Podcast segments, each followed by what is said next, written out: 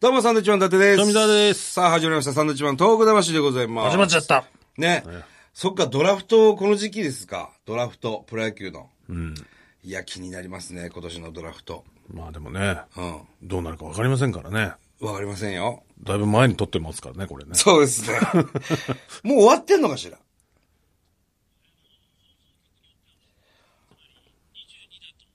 22ということは、じゃあこれからは岩手、秋田、山形、沖縄と。なるほどね。まさかね、楽天イーグルスがあの選手を1位指名するとは。 びっくりしましたね。ははい。 いよ。さあ今日はです ね、メールいっぱい来てますんで、はい読んでいきましょはい、えーっと、まずはこちらの方。サンドイッチマンさん、ウィッキーさん、サンコンさん、こんばんは。う。誰に言ってんだよ。プンチマンと申します。プンチマンさん。はい、えー先日9月第1土曜日に福島の四つ倉港へバイク6台でツーリングに行ってきました。おおいいですね、四つ倉。震災後一度は行ってみたかったんですが、なかなか足が運べず、年月が過ぎてしまいました。はい。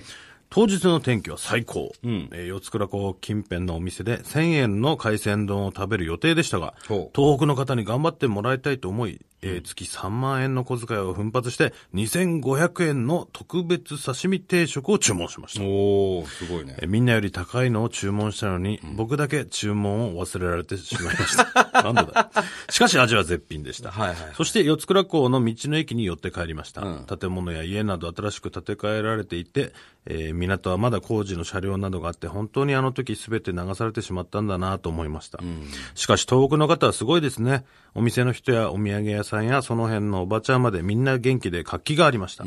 片道160キロの帰り道、東北の方を思い、そして完全な復興を願いながら、もうすぐ40歳、二人の子供を持つパパの僕が元気にさせていただきました。あ一番の思い出は帰りのガソリンスタンドで給油してもらったお姉さんがすごく可愛くて、暑くて汗をかいていたのに、すごくいい香りがして、違うとこも元気になったことでやしかた。ましいよ。おいやかましいよ、最後。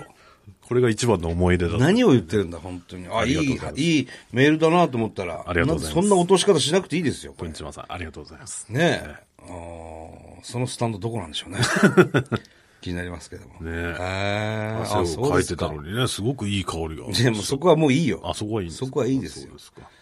ねえ、わざわざ高い、そうで刺選身んでくれて定食頼んでいただいて。うん。嬉しいですね。ね、ありがとうございます。またぜひ、はいもっとまた今度宮城の方までね、足を伸ばしていただければと思いますけど、そうですね。はい、ありがとうございまありがとうございす。ます。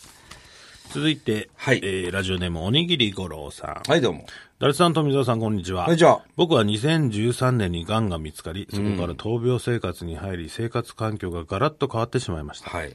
闘病中はサンドさんの動画などを見て大笑いし、癌細胞を次々にやっつけることができましたよ。かった。サンドさんのお二人には本当に色々と感謝しております。いえいえ。闘病後に東北魂のポッドキャストの存在を知り、過去の放送すべて聞きました。ええすごく元気が出ました。ああ、よかったですね。そして先日、妻と一緒に単独ライブ大阪公演に行くこともできました。はいありがとうございましたありねえー本当に全てが面白く楽しい時間を過ごすことができました。公演後に少しですが、サンドのお二人と会話を交わすことができて嬉しかったです。はいまたこれからも応援します。いつか子供たちも一緒にサンドイッチマンのライブに行くことが夢です。あら、嬉しい。ありがとうございます。いや、でもね、あの、 元気になったおにぎり五郎さん、お会いできて我々も嬉しかったですし、ね。コトルギさんですね、コトルギさんね。奥さんがね、確か。あのーすごくね、僕らもほら、ラジオのゲストで呼んでもらったりしてね、行ってるんですけども、よかったですね、嬉しいですよ、こうやって治療してね、うまくいってね。やっぱ笑うことはいいんでしょうね。いや、笑うのは非常にいいらしいです、病気にもね。ね、これから子供も一緒に行くのが夢ということなんでね、はいぜひ、ぜひぜひお待ちしております夢をね。叶えてください。ありがたい。はい。はい。じゃあ、おはがき、行ってみましょうか。はい。えー、こちらの方、マサトラパンジーさん。ありがとうございます。はい。えー、伊達さん、富澤さんへ、以前に、えー結婚のお祝いメッセージを言っていただいたマサトラです。はいはいはいはい。とても嬉しかったので、メッセージはなく、はがきで、えーお礼のメッセージをさせていただきます。ありがとうございます。本当にありがとうございました。いえいえこれから先もお二人で幸せになるように、えー楽しく頑張っていきますおう。サンドイッチマンの今後の活躍、そして東北の復興を応援していきます。えーサンドイッチマン東北最高。ありがとう PS ございま。 2007年 M1 のダイエット中すいませんから心をつかまれ、今現在に至るまでサンドイッチマンの大ファンです。嬉しいじゃないですか、これ。ねねえいや、嬉しいですねもうおめでとうございます。とりあえず結婚ね。いや、覚えてます、ちゃんと。えはいはいはい。結婚する人とか多いですね。 ないや、多いですよ。んか、 うん。なんでしょう、あの、僕らのファンですっていうところから始まって、はいはなんか結婚しましたみたいなのも結構あるじゃないい。いや、ああるんだよねねそうそう。ファン同士が結婚したりそとうか。そうそうそう。そう。僕ら実は結婚することになりましたみたいな。それまでバラバラにライブに来てた人がね。そうそうそう。そう、なかなかないですよね嬉。しいですよね。はいこれはちょっとじゃあ、長いだから、長い我々がね、やっぱこう、期待するところはですよ。やっぱあの、うちのライブの常連さん、小島さんがですね、そろそろ、うん良き伴侶というか、そうですね。もう、ももう45ですからね、きっとね。 45。 45、6じゃないですか。なんで、もうそろそろね。もうそろそろ素敵な人が現れてもいいのかなと思うんですけど、まあ、とんでもない装飾です から。装飾装飾ですから。自分から行くってことはまずないわけですよね。だから誰か小島さんを好きになっていただいてですね、えーもう強制的にね、もう、反抗を押させるぐらいのことをしないと、小島さん動かないんでね。確かにね。まあ、でも、なんだろう。本当に、もうそろそろね、そういう人がね、できてほしいですよね。大阪の単独ライブ、まあ単独ライブは毎回小島さんでも来来てくださってるんですけど、大阪で単独ライブがあった日に、翌日広島で営業だったんですよ、我々。営業というのは要するに何組かの芸人かで行って、大きな会館で、まあいつもいろんなところでやってるようなネタをやるわけですよ。新ネタでもないやつ。俺さすがに小島さんは、まあ大阪単独はいつも来来るけど、そこから栃木に帰るんだろうなと思ってたわけですよ。地元栃木ですから。来たからね。翌日の広島。もともと帰る予定だったんだけど。 2公演とも来たんですよ。何ですかと。 そして我々もその、ネタ変えないです、はっきり言って。お客さん変わるから。それなのにその2つとも見るというね。びっくりしましたよ、本当だからやっぱりその、我々のファンの中からね、そういう方が見つかれば、まあ共通の趣味があってね。そうですね。これで、まあ、どっか行くってなったら旅行がてら行けるから、それはそれでとてもすごいいいことだなと思うんですよ。はいはいはで、大体、あの、この人いいんじゃないかなって思うともう結婚してたりで、うん。なかなかうまくいかないんですけどね。はいはいはいうん小島さん好きな人いないのかいや、いるでしょう、そら。ねいんのかねいるでしょう。で、結構ね、あのー女の子に囲まれてるんですよ。みたいでで、すねなんかわかんないけど、ちょっと有名人になってますから、うちのライブで言うと。写真撮ったりね。写真撮ったり、サイン書いたりと かね。ね。小島ってサイン書いてえます。ーはいなんかしらね、進展が。まあ女性と触れ合いをもう少し増やしていただいてですね、誰か好きな人を見つけて、我々小島さんの結婚式はもうああるんであれば、結婚式の司会やりますから、ぜひね、なんとかしてほしいな と。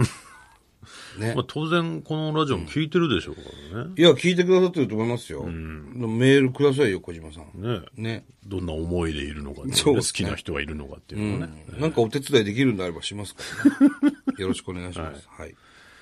まあ、手紙が、えー来てるんですけど。ありがとうございますちょっと長いんでね、投げんだ。どうしようかなと思ってますち読みなさいよ。えーはじめまして、はいい、つも楽しく拝聴しております。ありがとうご私ざいは24歳で、都内で、ジハードというバンドでベーシストをしております。ほう。ラズと申します。ありがとうございます。えーバンドマンとしての生活を中心にしているため、顎ひげがピンク、顎ひげがピン顎ク。ひげがピンクで髪も長く背も高いので、あえー怖く見られますが、実は私、東京都市大学大学院に在学している大学院生です。すごいね。私の論文のテーマは、はいグリーンツーリズムの追求、そして農家民宿への若者の誘致です。はわかりやすく言うと、日本の田舎を田舎のまま残すために、私たちのような若者にお金を落としてほしい。そのために、日夜研究をしております。あ。はあ。私がこれを選んだ理由は、紛れもなくサンドイッチマンさんの東北魂です。え本当きっかけになってんえのー遠くからで直接的な支援ではありませんが、お二人の復興についてのお話をお伺いして、何か自分もやらねばと思い、自分のテーマに東北も各家研究をしております。はあえー先日8月18から21日まで山形県置賜郡北間郡うん飯出町へインタビューに行きました、初めての山形県初めての一人旅でしたが本当に場所も人も良いところだらけで大好きになりましたはあそこで翔太郎さんという農家民宿を訪れた際サンドイッチマンさんのトーク魂のサインを見つけとても嬉しく思いました、はまた山形から帰る際、仙台に寄りました。その日は仙台育英高校の準優勝の日で、おーものすごく賑わってましあた。はいはいはい。以前ラジオでお土産を買うだけでも復興につながるとサンドイッチマンさんから教えていただいたので、ええ3万円ほど仙台山形でお土産を買い、いや、随分買ってくださったね。持ち帰れなくなったので、仙台駅の郵便局から自宅へ送れました。 ありがとうございます。仙台駅内の、おえーお土産コーナーで伊達さんが大好きだとお伺いした牛タンのラー油を大量に購入しました。はいはいはい。えーこれから山形の農家民宿をはじめ、東北の復興に少しでも携われたらと思います。また何かありましたら、このようにお手紙でご報告させていただけたらと思います。その一番さんからの何かお言葉をいただけたら嬉しく思いますし、大学院内での発表に、えー加えられたらと思います。お体にお気をつけください。毎週楽しみにしております。失礼いたしました。すごいね。ジハードのラズ。ラズさん。はい。へえ、ベーシストだっけベーシストですね。大学院生ですか都市大学の。ヒゲがピンクの。ヒゲがピンク。顎ひげがピンク。